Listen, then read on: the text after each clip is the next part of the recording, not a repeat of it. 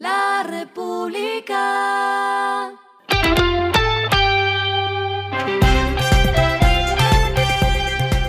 Al final de la jornada, esto es lo que debes saber sobre el comportamiento de los negocios, las finanzas y la economía. Las movidas de hoy fueron.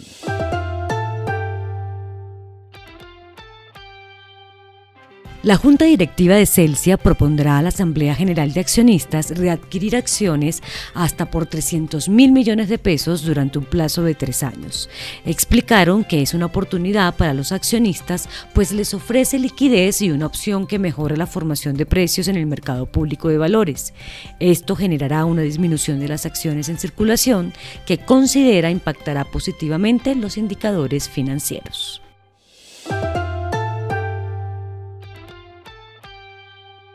El gremio de las aseguradoras Fasecolda finalmente nombró a su presidente.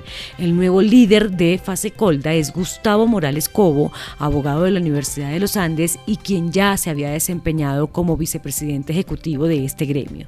El funcionario se encargará de relevar a Miguel Gómez Martínez, quien renunció al cargo en diciembre.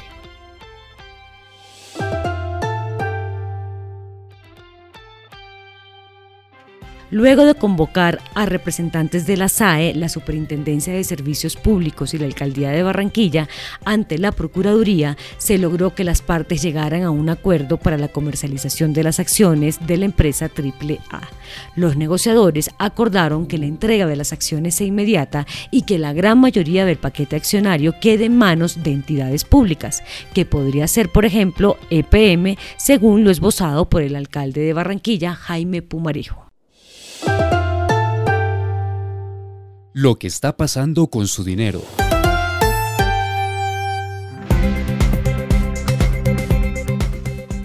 Tuya informó que al cierre de diciembre de 2022 la emisión por canales digitales de las tarjetas de crédito de sus afiliados Éxito, Carulla, Al Costo, Viva, Surti, Mayorista y Claro se incrementó en 115% comparado con 2021. Tuya aprobó más de 132 mil plásticos en 2022, alcanzando un saldo de más de 628 mil millones de pesos frente a los más de 330 mil millones de pesos logrados en el mismo periodo de tiempo de 2021.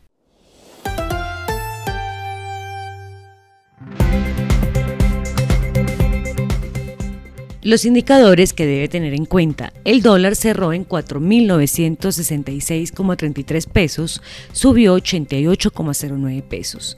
El euro cerró en 5.313,97 pesos, subió 94,26 pesos.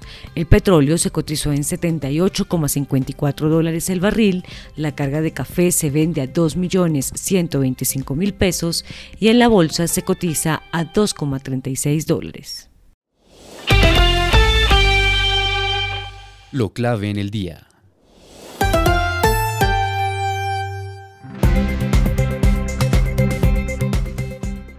El embajador de Colombia en Venezuela, Armando Benedetti, confirmó a través de su cuenta de Twitter que el presidente Gustavo Petro y su homólogo de Venezuela, Nicolás Maduro, se encontrarán en la tarde de hoy jueves en Cúcuta para firmar el acuerdo de alcance parcial de naturaleza comercial entre Colombia y Venezuela. El encuentro se sostendrá en el puente Atanasio Girardot que conecta ambos países en la capital del norte de Santander. El presidente de Venezuela aterrizó en Cúcuta con su esposa Cilia Flores. Por cierto, la Asamblea Nacional de Venezuela nombró a Carlos Martínez como nuevo embajador de ese país en Colombia.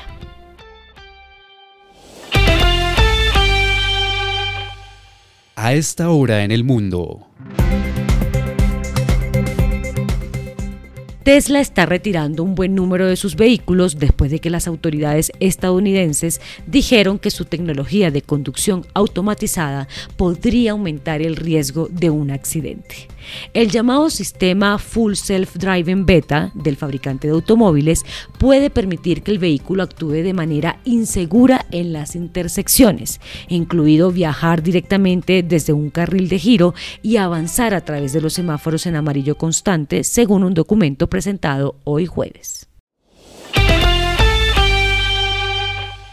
Y el respiro económico tiene que ver con este dato.